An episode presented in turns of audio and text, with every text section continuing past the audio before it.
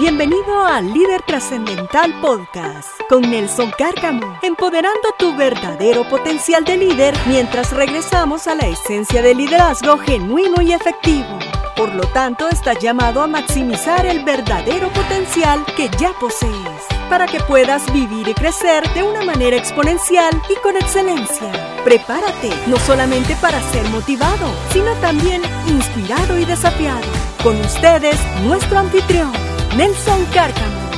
Saludos amigos, qué placer saludarte nuevamente. Soy Nelson Cárcamo y bienvenido a Líder Trascendental con Nelson Cárcamo y mi querido amigo Luis Enrique López León. Bienvenido Luis Enrique, ¿cómo estás? Gracias, querido Nelson, por esta oportunidad de compartir nuevamente en este espacio líder trascendental, eh, donde hemos tenido la oportunidad de conectar a otro nivel con líderes de alto impacto. Muchas gracias por esta oportunidad y bien contento porque hoy vamos a tener una conversación decisiva en este espacio. Una conversación decisiva, por supuesto. El tema de esta oportunidad, amigos, es momentos difíciles que requieren conversaciones decisivas. Vamos a enfocarnos en lo que concierne a conversaciones cruciales, momentos cruciales. No hay nada más importante para crear un equipo, para crear resultados que sean de alto impacto, que sean equipos fuertes, que contratar a las personas adecuadas. ¿Sabes eso, no? Siempre es muy importante que cuando vamos a agregar a un miembro a nuestros equipos, sean las personas indicadas y agregarlas en el momento preciso. Pero a menos que comiences un equipo de cero, construir un equipo, tener los resultados ideales, Tener un equipo fuerte generalmente implicará ayudar a algunas personas también a encontrar la puerta de salida. Y es algo que muchas veces no nos gusta enfrentar. No nos gusta tener este tipo de conversaciones. Quizás no tanto la puerta de salida, pero sí la puerta de salida al modus operandi o quizás la puerta de salida a las actitudes y en la manera en cómo están operando que quizás no sean las adecuadas. Nuestro recordatorio en este episodio para ti es que si vas a liderar, debes estar preparado para tener este tipo de conversaciones difíciles. Son difíciles. Luis Enrique, ¿alguna vez has tenido alguna conversación difícil de este tipo con alguien que estés liderando o quizás seas vulnerable lo suficiente. No, no te voy a poner en el spot. No, siempre me gusta ponerte en el spot, pero no lo voy a hacer. Pero tal vez has tenido alguna conversación que alguien haya tenido contigo. ¿No es así? Definitivamente. En ambos lados de la mesa he tenido conversaciones decisivas y además me gustan, Nelson. No, no voy a decir que son fáciles. No voy a decir que, es, que son que son mis favoritas, pero definitivamente, definitivamente me gusta tener este tipo de conversaciones porque eh, al, ser decisivas rompen con la especulación, rompen con los malos entendidos, es una oportunidad de hablar clara, franca, llanamente y sobre todo de actuar como auténticos apagafuegos que somos los líderes de alto impacto. Por supuesto, y seamos honestos, bueno, siempre somos honestos nosotros acá, somos muy transparentes, muy vulnerables también, somos eh, muy francos, pero en este sentido, vamos a ser muy claros. Son conversaciones, como tú decías, Luis Enrique, que no son fáciles. Por eso el título de momentos difíciles que requieren conversaciones decisivas, que requieren conversaciones cruciales, como yo le llamo. Seamos muy francos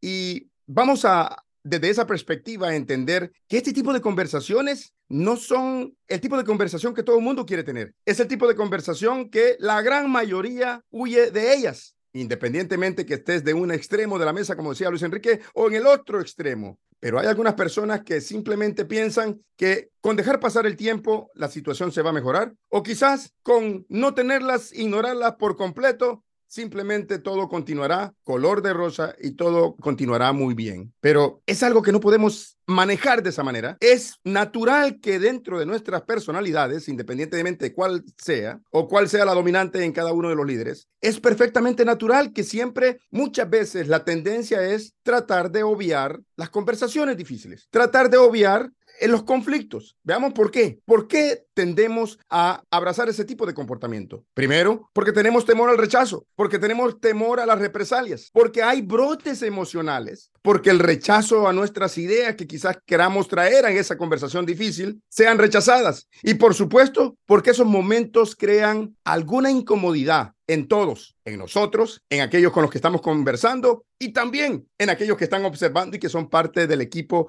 extensivo ya sea en una organización o en un organismo o en un equipo, por muy pequeño que sea. Me alegro de que no sea yo, es lo que muchas veces los que están observando de afuera, que no sea yo el que está involucrado en esa conversación con el jefe, o no sea yo el líder que está involucrado en esa conversación con esa persona que necesita escuchar esa conversación. ¿Qué más? Veamos. Sin embargo, este tipo de conversaciones son necesarias. ¿Sabes cómo yo lo veo, Luis Enrique? Yo lo veo las conversaciones difíciles que requieren ese punto crucial de decisión de parte del líder, yo lo veo como el trabajo que hace lo que todo el mundo llama el fracaso en la vida de un líder. Es necesario para el éxito. Las conversaciones cruciales, las conversaciones decisivas en momentos difíciles también son necesarias para crear resultados de alto impacto, para crear culturas que son saludables dentro de las organizaciones. Si quieres una organización con una cultura que es saludable, con una cultura que es una influencia que irradia de adentro hacia afuera y que abraza a todo aquello, a todo aquel que llega a ser parte de ellos, es necesario que lo hacemos las conversaciones cruciales, es necesario que identifiquemos esos momentos difíciles que van a requerir de nosotros, Luis Enrique, esa determinación y esa decisión, ese poder decisivo de tomar ese momento y tener este tipo de conversaciones. Vamos a compartir algunos de estos conceptos contigo, Luis Enrique. ¿Cómo te sentiste alguna vez que tuviste una conversación decisiva, ya sea que tuvieron contigo o que tú tuviste con alguien. Bueno, en ambos casos mi cuerpo reaccionaba, eh, no sé si se ha escuchado Nelson, pero cuando los expertos hablan del miedo a hablar en público y que dicen, es tu cuerpo que te está preparando a lo que asimila como el ataque de un león. Sí, sí, sí has visto eso, ¿no? Que dicen, empieza a mandarle más sangre a tus extremidades y, y, las cosquillas en el estómago son porque suspende la labor de digestión porque quiere huir del peligro. Así me ocurrió. Físicamente eso sentía, pero por dentro y, estoy siendo bastante transparente con esto. Realmente, aunque mi cuerpo estaba tenso, por dentro yo tenía la certeza en, ambos lados de la mesa de que estaba en la antesala del fin de, de, un momento no muy grato, ya sea, digo, cuando estuve del otro lado de la mesa, cuando fue un, líder quien tuvo la conversación decisiva conmigo, me di cuenta de que iba a romper con un patrón negativo que, que yo me había autoimpuesto. Yo duré 10 años estancado en, en un empleo y, yo caí en ese confort y cometí los errores que cometen las personas que están ahí. Y yo me sentía, ah, por fin, por fin voy a terminar con esto, con esta, con esa zona de confort, al menos en ese asunto específico. Y cuando estaba de este lado de la mesa como líder, al momento de tener la conversación decisiva, yo me sentía confiado del proceso. Es parte del proceso de crecimiento del equipo, de la organización, e, este em, emprendimiento que tú sabes que estoy comenzando con, con líderes a los que mentoreo y que nos lleva a una siguiente mejor versión de ese objetivo y esa visión común que tenemos. Excelente, Luis Enrique, gracias. Amigos, hago la misma pregunta. ¿Has estado en alguna conversación crucial? ¿Has tenido la oportunidad? Bueno, es una oportunidad porque te permite crecer. ¿Qué tal si cuando regresemos compartimos a profundidad este tema que es, es imperante que los líderes abracemos y es imperante que los líderes estemos listos para tener ese tipo de conversaciones en cualquier momento? Así que regresamos en unos minutos.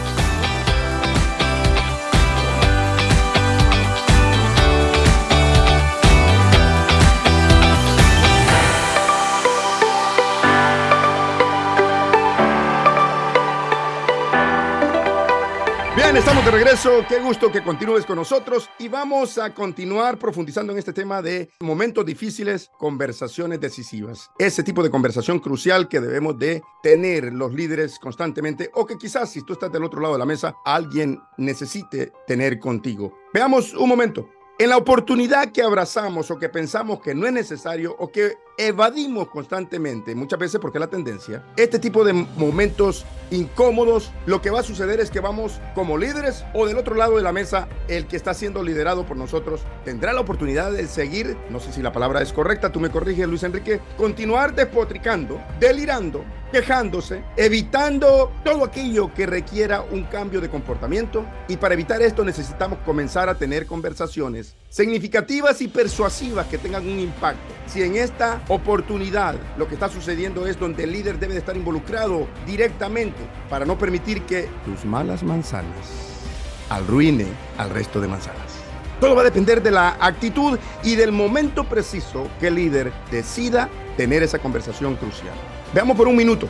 ¿Pensaste en algún momento tú que estás siguiéndonos, que nos estás escuchando, en alguna oportunidad donde tuviste una experiencia donde alguien tuvo una conversación crucial contigo? ¿Cómo te sentiste? Estoy seguro que fue la misma experiencia que Luis Enrique compartió, los mismos detalles, las mismas sensaciones y emociones que he estado compartiendo contigo cuando se está, independientemente de un extremo o del otro, en una conversación crucial en una conversación decisiva, ya sea que tengamos con alguien o que alguien tenga con nosotros. Pero vamos a estar definiendo directamente qué queremos decir con conversación crucial. ¿Qué es crucial? Crucial todo aquello que es crítico, que es decisivo para el éxito o fracaso de algo, de una organización, de una empresa, de un líder, de una persona, algo que es crucial. Conversación, todo aquel intercambio que hay entre dos o más personas. Cuando escuchamos el término crucial, cuando escuchamos el término decisivo, lo primero que viene a nuestra mente es esa misma descripción, o por lo menos parecida, a la que Luis Enrique estaba compartiendo, donde decía, este es el momento donde voy a decir, aquí terminó, es el preámbulo de eso, de aquí se acaba, pero yo te quiero llevar a una perspectiva diferente, crucial,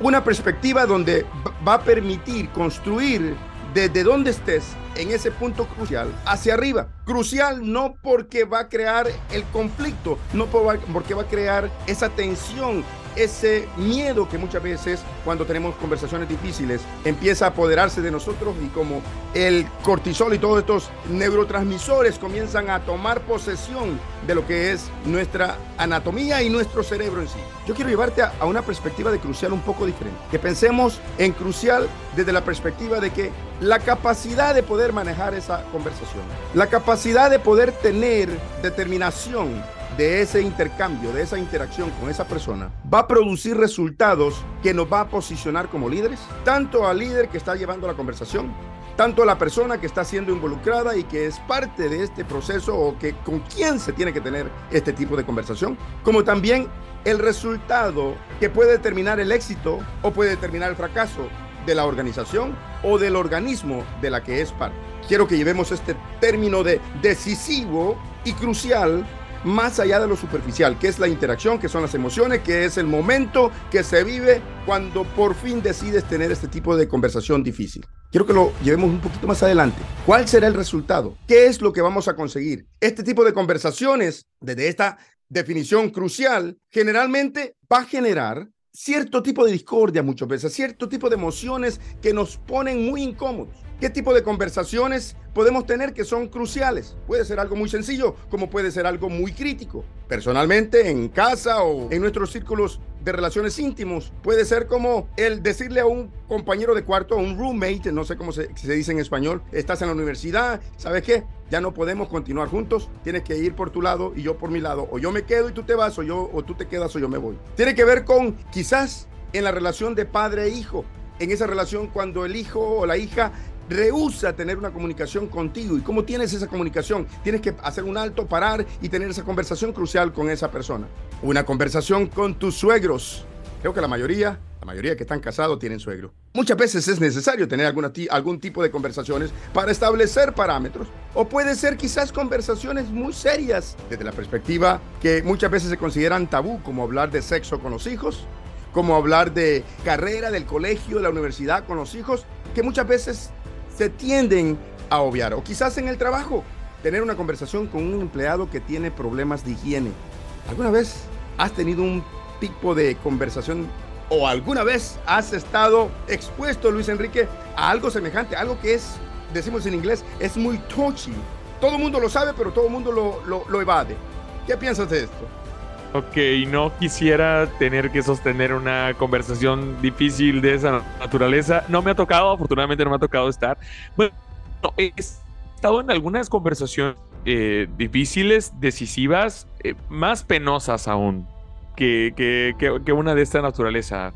Eh, pero creo que debe ser muy, muy por el estilo. Por ejemplo, me tocó una conversación decisiva en la que hubo un hecho que ocurrió en, en, en mi empleo, en el empleo en el que yo estaba. Hubo un hecho eh, reprobable que ocurrió y uno de los involucrados negó todo y después se descubrió que había unas cámaras que habían captado el hecho.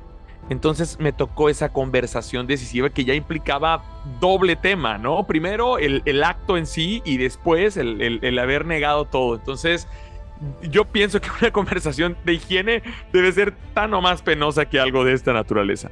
Sí, por supuesto. Y sabes una cosa, La mayoría de la gente ve este tipo de situaciones, este tipo de circunstancias complicadas, difíciles, que suceden y no las, no las confrontan efectivamente.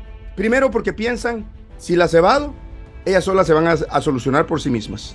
Error garrafal. O dos, y aquí es donde cae la mayoría, que es la razón por la que la evaden. No saben cómo hacerlo. Por eso es que son tochi. Por eso es que requiere casi la habilidad de un neurocirujano para poder lidiar con ella. La mayoría de nosotros tendemos a evitar conversaciones cruciales, conversaciones difíciles. O las evitamos por completo o las manejamos mal. Es lo que sucede. Y el costo de evitar, el costo de manejarlo mal es aún mucho más alto que la misma circunstancia, que la misma situación. Conduce a relaciones tensas, a reputaciones estancadas, resulta en oportunidades perdidas, decisiones erróneas e incluso costosos enredos legales. Por ejemplo, el ejemplo que te compartía sobre cómo lidiar con alguien en el ambiente laboral que tiene problemas de higiene. Hay cantidad de leyes, algunas muy absurdas que protegen en el ambiente laboral y que muchas veces caen sobre este tipo, yo no voy a hablar de eso porque no soy especialista legal, pero, pero tú te puedes imaginar lo que puede suceder. Y lo que es peor, cuando se evaden, erosionan relaciones en cualquier ámbito y destruyen culturas organizacionales. En el momento en que notas que se está gestando este tipo de situaciones o este tipo de conversación que es requerida muchas veces, comienza a preguntarte, ¿qué es realmente lo que quieres para ti y para los demás? Y si eres el encargado, eres el líder de una organización, de un organismo, preguntarte no solamente qué es lo que realmente quieres para ti, sino qué quieres para los demás, tus equipos y también para el futuro de tu organización. Esta pregunta es muy crucial, Luis Enrique, porque evita que, que reacciones emocionalmente al contenido de una conversación y en cambio te ayude a mantenerte enfocado en el resultado que deseas al tener ese tipo de conversaciones. Hay dos cosas que debemos de buscar, hay dos cosas que necesitamos tener durante este tipo de conversaciones. En primer lugar, vamos a buscar señales cuando esa conversación tiene que ser sostenida. No es en cualquier momento, no es cuando ves que realmente explotó algo, sino que tienes que buscar el momento ideal para tener este tipo de conversaciones. Y segundo, buscar por señales cuando la conversación se está volviendo, ya cuando estás en medio de la conversación, se está volviendo más que crucial. ¿Sabes cuál es el siguiente paso después de ser crucial? Se vuelve atómico, puede explotar. ¿Cómo manejar ese tipo de circunstancia? Ahora, hay tres tipos de conversaciones difíciles que necesitamos de considerar. Primero, las conversaciones cuando envuelven un contexto, un contenido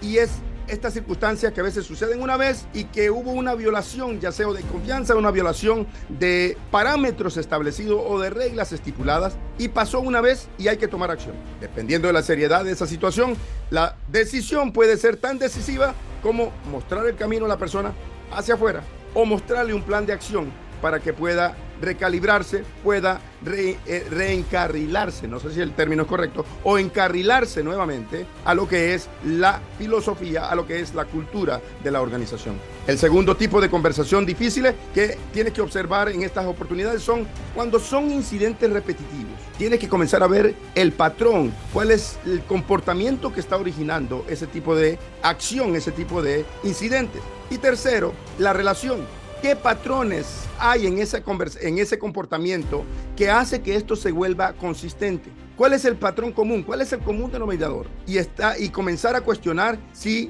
debes de tomar acciones más decisivas, si debes de tomar una decisión que realmente sea decisiva en el momento y que no, no debes de dudar al respecto.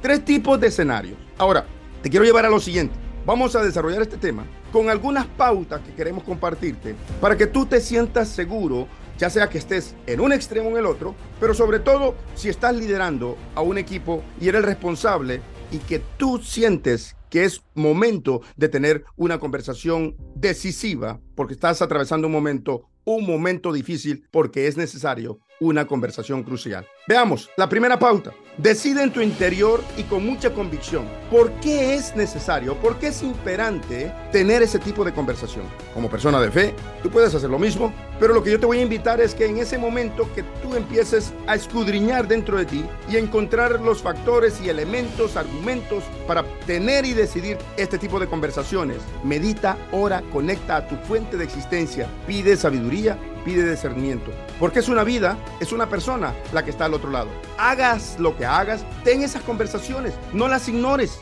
Conversaciones cruciales duelen, producen emociones que nos ponen incómodos. A lo largo de los años he visto innumerables líderes, gerentes, supervisores, de todo tipo de personas, ignorar los problemas, ignorar este tipo de conversaciones y al final el que sufre es el equipo, el que sufre es la organización. Yo siempre tengo como filosofía personal, Luis Enrique, y pueda sonar un poquito fuerte, pero yo prefiero herir un poquito al amigo, herir un poquito al que amo, que destruirlo con una mentira. O lo que es peor, destruirlo evadiendo una conversación crucial que yo debiese de tener con esa persona. ¿Qué tú piensas? Que es parte de una relación sana, es parte de una relación amistosa sana, de una relación sana de negocios, de una relación familiar sana.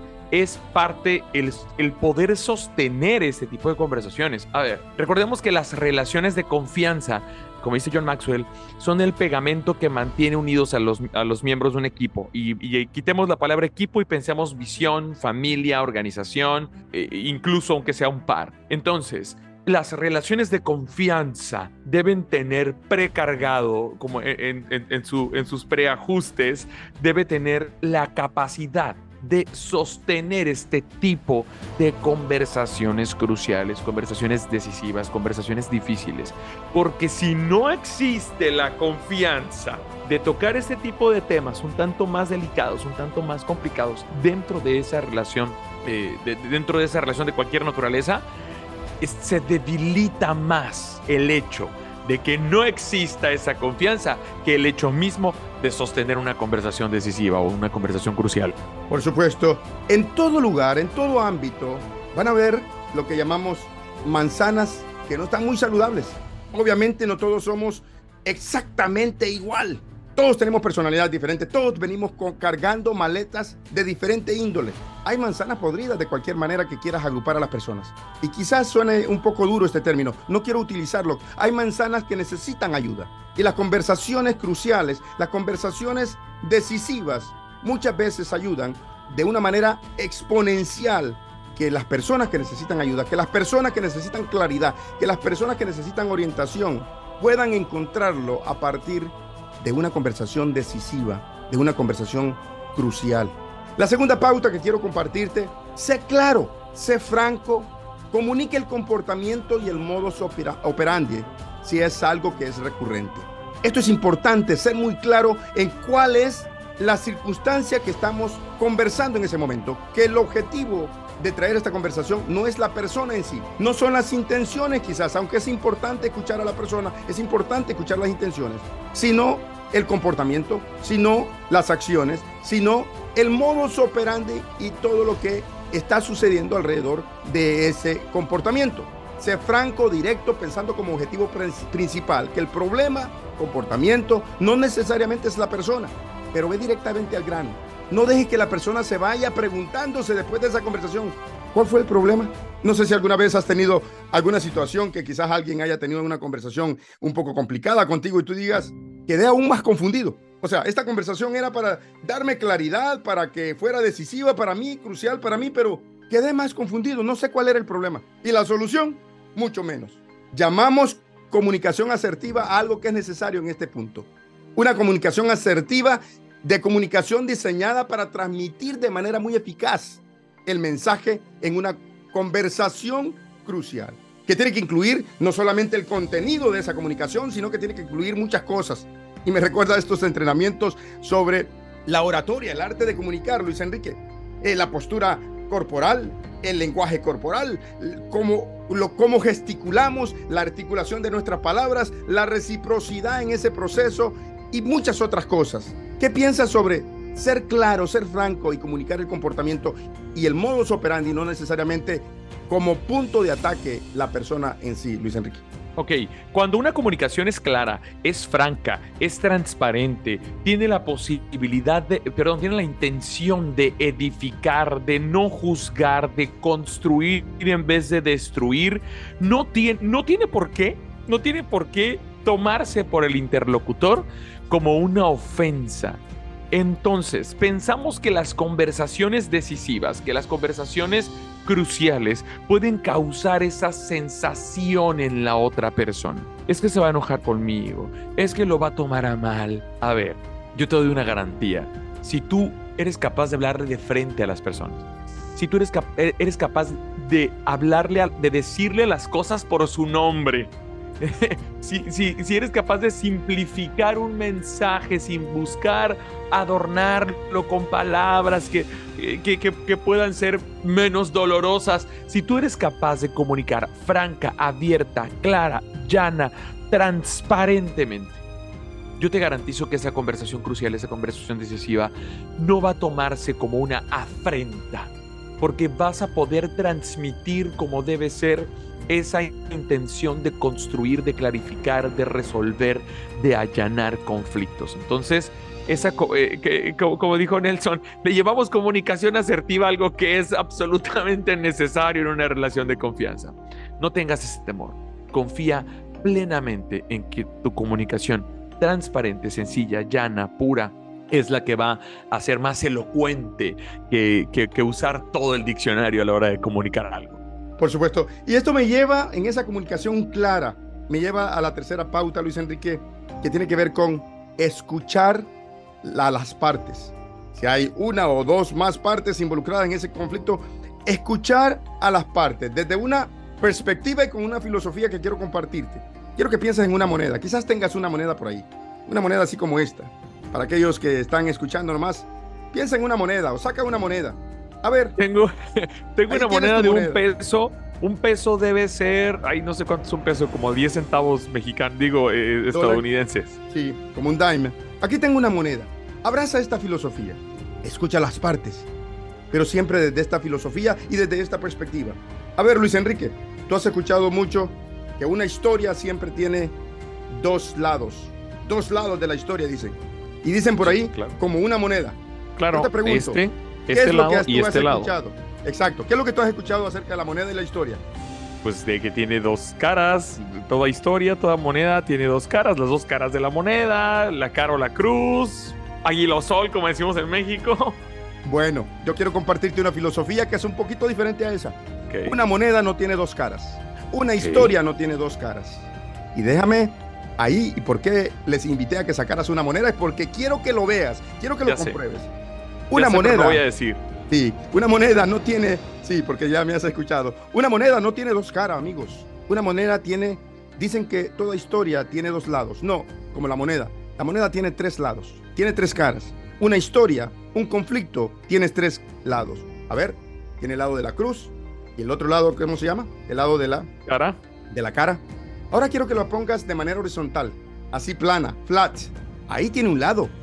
Lo que sucede es que ese lado es muy delgadito, es muy pequeño.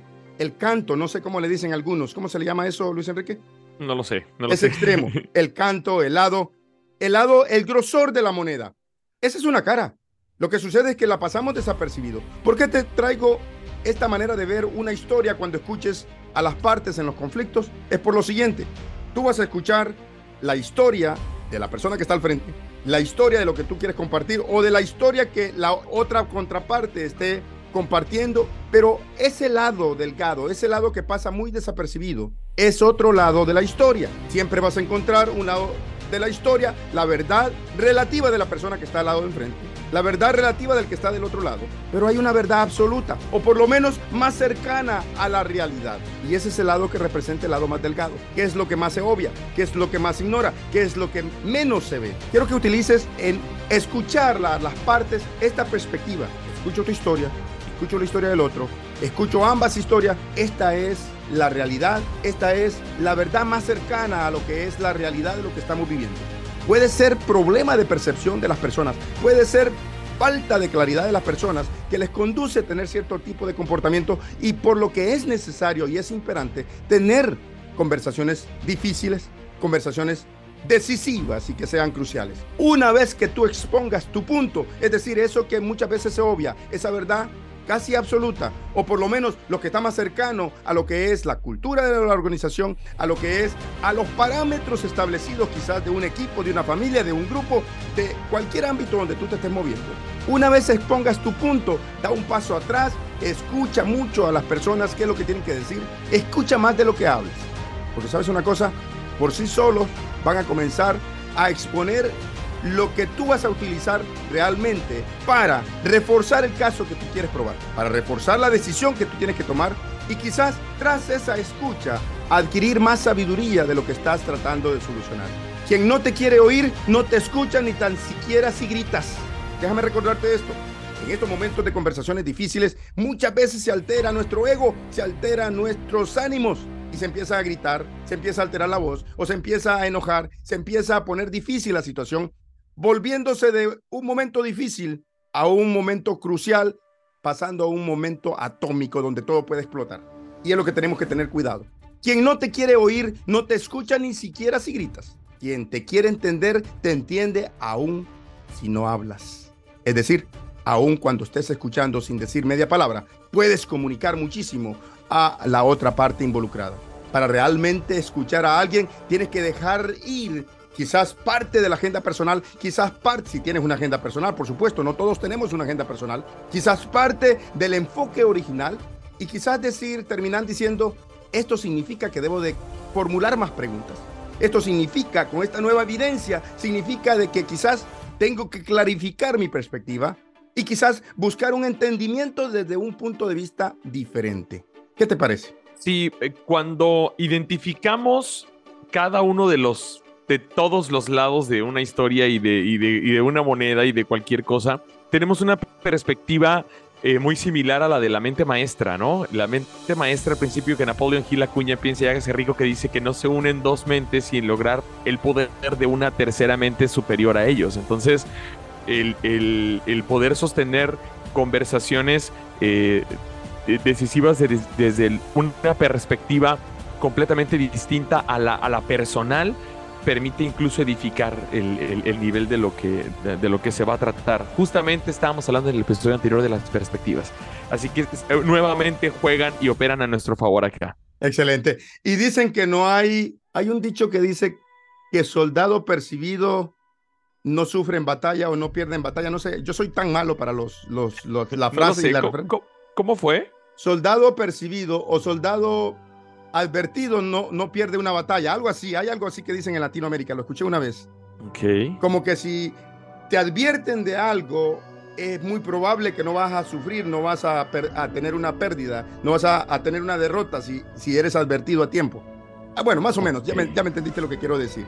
¿Qué tiene que ver con este punto? Así es. Sí, soldado advertido no muere, no muere en la batalla. Ah, no muere en la batalla. Bueno, gracias. Gracias. Eso es lo que quiero decir. Este cuarto punto tiene muchísimo que ver con eso. Y es prepárate y espera. Eso viene como la advertencia, ¿no? Preparo, el soldado advertido. Prepárate y espera la reacción emocional, pero ten cuidado, que no te manipule. Que no te manipule porque muchas veces nuestros corazones son tan bondadosos, nuestra sensibilidad es tan grande que nomás alguien empieza a manifestar sus sentimientos y a manifestar sus emociones, comenzamos a sentirnos mal y comenzamos a cambiar de dirección cada vez que quizás tengamos una oportunidad de corregir algunas cosas, de tener algunas conversaciones cruciales. Déjame comentarte algo. Por algún tiempo sufrí de esto con parte de un equipo del que yo pertenecía, que éramos líderes que llevábamos la batuta de un organismo. Éramos tres, yo siempre creo en lo que es el poder que hay detrás de un liderazgo tripartito, un liderazgo, un liderazgo tridente, la tridimensionalidad de un liderazgo, le llamo yo, para lograr esa armonía y equilibrio. Y había una de las personas, de los líderes, que siempre se disparaba hacia un lado. Había otra de los, otro de los líderes que estaba en el término medio, pero sufría de ser manipulado por las emociones de los demás porque quería quedar bien, porque es un líder carismático, porque sentía cierta conmoción, cierta sensibilidad cada vez que esto surgía. Bueno, el líder que sabía hacerlo, sabía de esa debilidad. Y cada vez que nos poníamos de acuerdo para enfrentar ciertas conversaciones difíciles, cruciales, a la mitad de la conversación todo cambiaba. La misión, el objetivo principal de cada una de las reuniones cuando debimos de tener este tipo de conversaciones difíciles siempre se tornaba en algo totalmente diferente, que no era lo planificado. Era como ir a decirle a alguien, oye, quiero que reacciones, quiero que corrijas, quiero que hagas esto. Esa era la misión principal de esa reunión, de esos meetings. Pero al final terminábamos, comenzando con este líder, comenzaba pidiendo perdón por los errores que el otro cometía. Es decir, eso no tiene nada de malo. Pero digo, pidiendo perdón por las infracciones que nosotros teníamos que corregir de la, de la otra persona, pero que por esa manipulación de las emociones y los sentimientos jugaba en contra y obviamente como era un equipo de tres, teníamos siempre que tener un consenso y sabes que dos versus uno siempre hay una pérdida. Entonces, terminábamos siempre con el objetivo nunca completado en cada una de esas circunstancias. Prepárate y espera esa reacción emocional, pero que no te manipule. A la mayoría de las personas no les gusta ser confrontadas, por lo que la mayoría de las veces las personas se ponen tristes, se ponen enojadas o comienzan a hacerse acá en Estados Unidos usamos, o en inglés usamos un término que mis hijas lo usaban muchísimo cuando, era, cuando eran pequeñas. Nomás le llamábamos la atención, le llamaba la atención o les decíamos algo que tenían que corregir y ponían una carita así como, acá le decimos, un puppy face. ¿Sabes? Una carita así de perro, de perro tierno, no sé, pero puppy, ¿cómo, se dice en español? Sí, un, perrito, cachorrito. Un cachorrito. Ponían esa, ¿has visto un cachorrito? Tú sabes que no hay, como los bebés, Tú vas a un hospital y dicen, qué hermoso es el bebé. Y no es cierto, no todos los bebés son hermosos. Son angelitos, por supuesto, pero no todos los bebés son hermosos. Es como cuando vas a, los, a las velas y dicen, qué bueno era este muerto. Nunca he encontrado un muerto que sea malo. Todos son buenos. No Pero la carita que ponen Nelson es como la del gato con botas que sale en Shrek. También como se llama, ¿cómo se llama? Puss. Exactamente, así como esa carita, esa carita de puppy face le llamamos acá. Y es esa carita de ese cachorrito cuando se le dice algo y tú tratas de corregir algo y al final terminas pidiendo perdón por la corrección que ibas a hacer. Así más o menos. ¿Qué piensas sobre esta manipulación que a veces surge de las personas o de los líderes muchas veces, Luis Enrique? Sí, hay una, perdón Nelson, pero es que soy millennial, así que me tocó, me tocó el boom de los memes, pero hay, hubo un, un, meme, un video meme que se popularizó hace como unos 5 años, donde una señora decía que una persona se estaba haciendo la víctima. Y se hizo muy, viral. Hablaba de que se hacía la víctima, ¿no? Pero ella dijo, se hace la víctima. Y yo creo que es muy cómodo, ¿eh? Es muy cómodo el decir, ah, van a sostener una conversación es crucial o una conversación difícil conmigo. Y empiezan a decir, ah, me ataca, no me quiere, algo trae contra mí. Ojo, ojo, si tú estás escuchando esto es porque eres una o un líder de alto impacto. Es porque eres una o un líder trascendental. Es porque siempre estás buscando tu siguiente mejor versión. Es porque tienes la disposición de estirarte, de desafiarte. Y yo te voy a decir una cosa, pocas cosas te estiran y te desafían más que, que una conversación crucial en cualquiera de los lados de la mesa. En cualquiera de los dos lados de la mesa te va a estirar y te va a desafiar. Toma esa actitud de coraje, de valentía de estar dispuesta, de estar dispuesto a escuchar o a sostener una conversación definitiva como esta. Por supuesto, y como siempre, yo siempre te, respaldo, Luis Enrique. Sigue la recomendación de lo que Luis Enrique nos acaba de compartir y no tomes esa posición de víctima para que no te vaya mal y que puedas estirarte.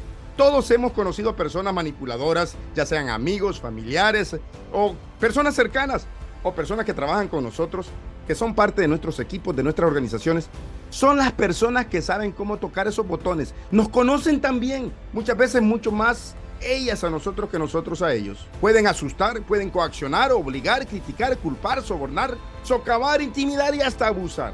Porque eso es lo que es este proceso de, de buscar ser la víctima o también no solamente asustan, coaccionan, obligan, critican, culpan, sobornan, socavan, intimidan y abusan, Luis Enrique, sino que también son expertas en adular. Y con adulación le bajan la guardia a cualquier conversación crucial que un líder quiera tener. ¿Qué sucede? Vengo a hablar contigo. Después de la adulación, ¿de qué? ¿Para qué estamos reunidos? ¿Cuál era el punto de la conversación? Porque te adularon. Y es algo que no es genuino, es algo que es muy superficial. Ofrecen simpatía, actúan inocentemente, pero no con sinceridad. Todo, todo es parte de un chantaje emocional, es manipulación, buscan afirmación en los demás y minan el liderazgo de sus líderes. Este es el problema. Este es lo que hay que corregir. Son expertos utilizando las emociones para manipular las direcciones de las conversaciones como también las decisiones. Y déjame decirte una cosa. Cuando esto sucede, cuando somos presas de este tipo de personas o de este tipo de comportamientos, no solamente eres tú como líder que sufre, sino que sufren tus equipos, sufre tu organización, tu organismo, tu empresa, sufre la salud de la cultura organizacional que puedas tener en tu organización. Pauta número 5. Enfócate en los hechos previos a la conversación y para evitar la repercusión negativa que puedan infectar a una organización o cultura de esa organización. Enfócate en, los hechos. Esto creo que tiene un poquito de ver, que ver también cuando tienes que enfocarte en lo que son los comportamientos, las actitudes y no realmente en la persona, que el objetivo sea lidiar con el comportamiento, lidiar con las acciones y no la persona. Acá en este punto, más o menos parecido, enfocarte en los hechos, específicamente, muy puntuales. Todos creamos escenarios en diferentes dimensiones en nuestras cabezas. Es la naturaleza humana. Pero debemos de tener cuidado de elegir a la persona o de elegir a la persona como villano o de elegir a la persona como el bueno o el malo de la película antes de escuchar las versiones como de las historias como mencionábamos en el punto anterior o antes de que tú puedas realmente tener una claridad en escuchar los hechos o conocer los hechos o tener toda la información necesaria específica. ¿Qué piensas sobre esto? Hay una, hay una parte, ahorita me estaba acordando de algo al respecto de la adulación, voy a, enfocarme un tantito en eso. Eh, Facundo Cabral, que fue un, gran trovador argentino y ciudadano del mundo, decía en una de sus elocuciones, decía, el hombre le hace caricias al caballo para montarlo. Mm. Ese es el, el, comentario que quería hacer eso. Muy bien, y cuando vas a sostener una conversación difícil, oye, perdóname Nelson, pero hoy ando, tuve una, hace ratito me, me encerré 15 a 20 minutos a tener una meditación para poder tranquilizar un poquito un ritmo de trabajo un tanto complicado que he traído y, salí como muy de buenas, como, como, muy, como muy chistoso.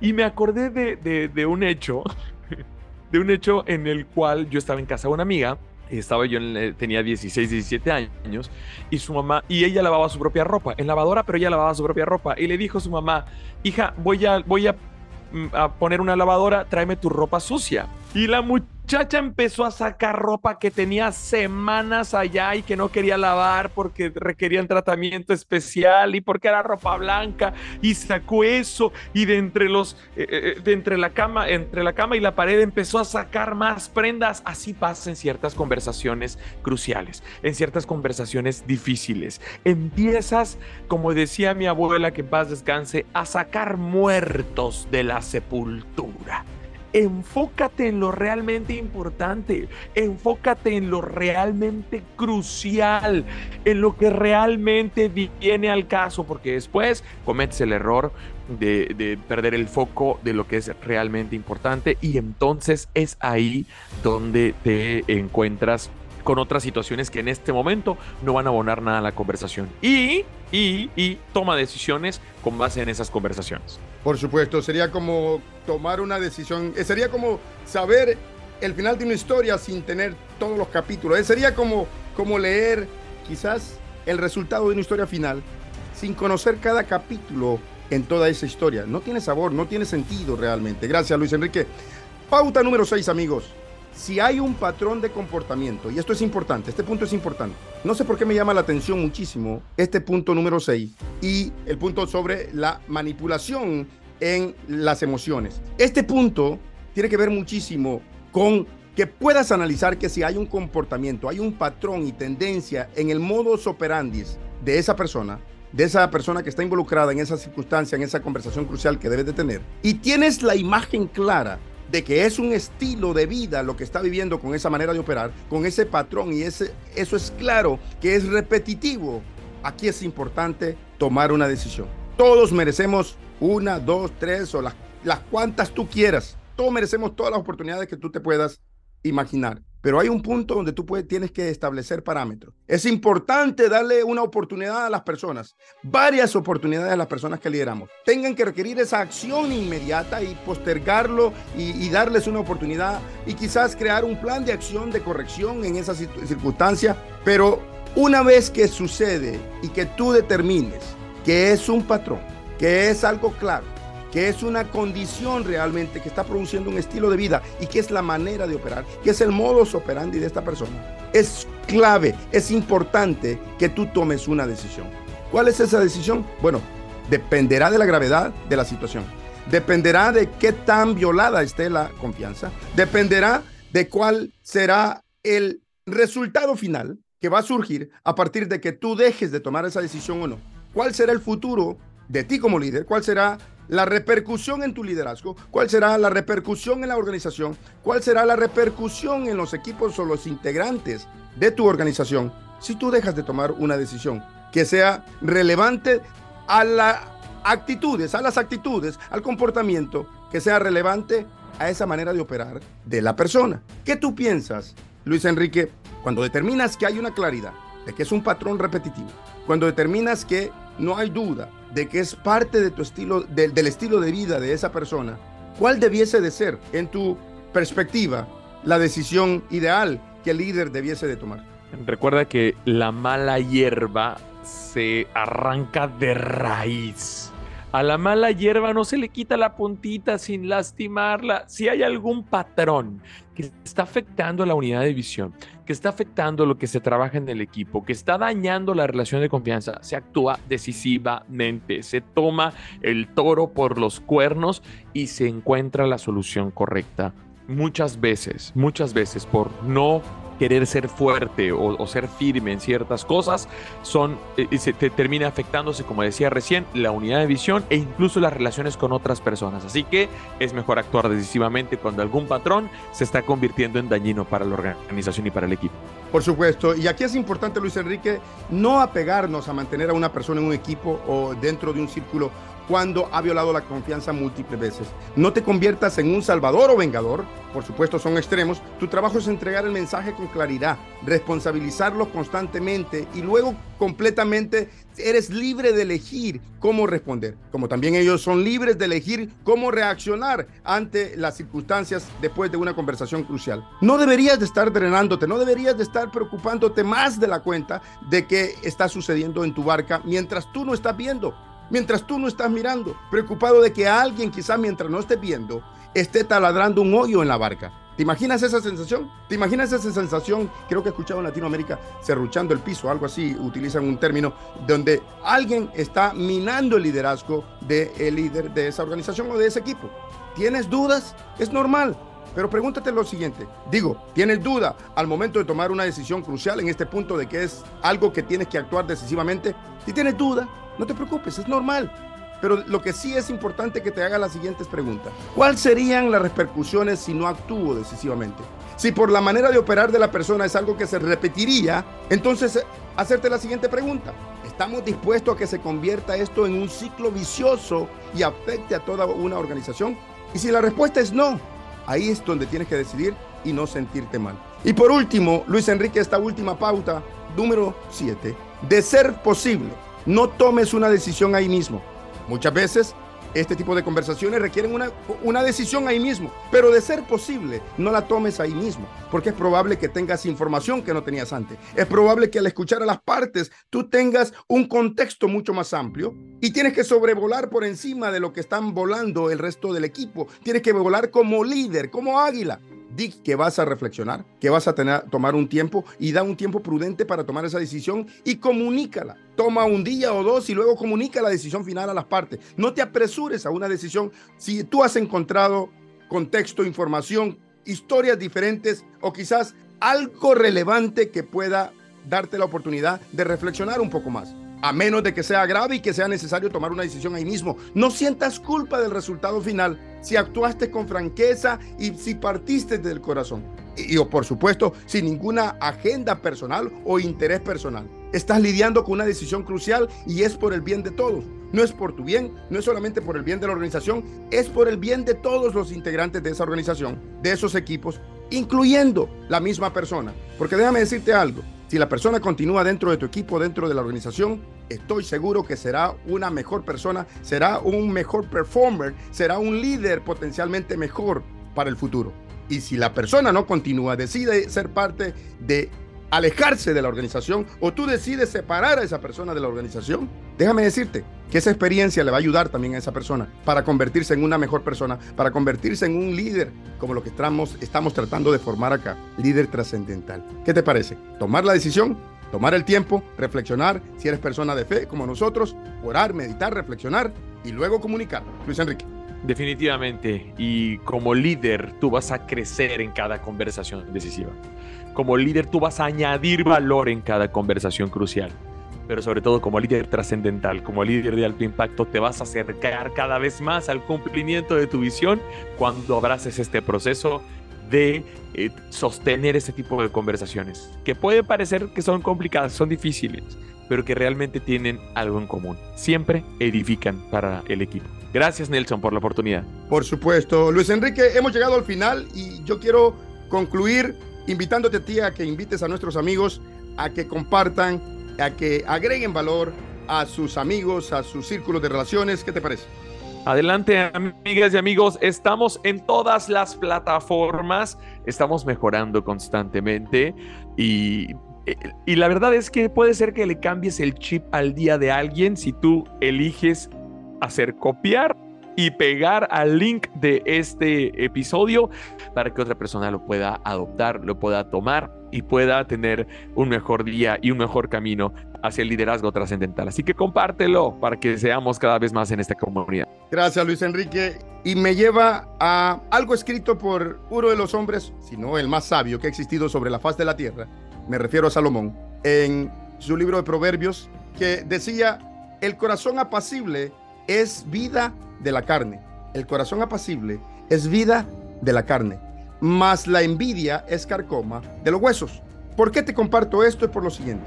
Cuando tú partes desde el corazón para compartir, para intervenir en una conversación crucial, cuando tú partes de no solamente la simpatía por esa persona, no solamente por ser empático por el resto del equipo, sino porque tienes compasión para que cada uno de ellos tengan un mejor porvenir, un mejor futuro.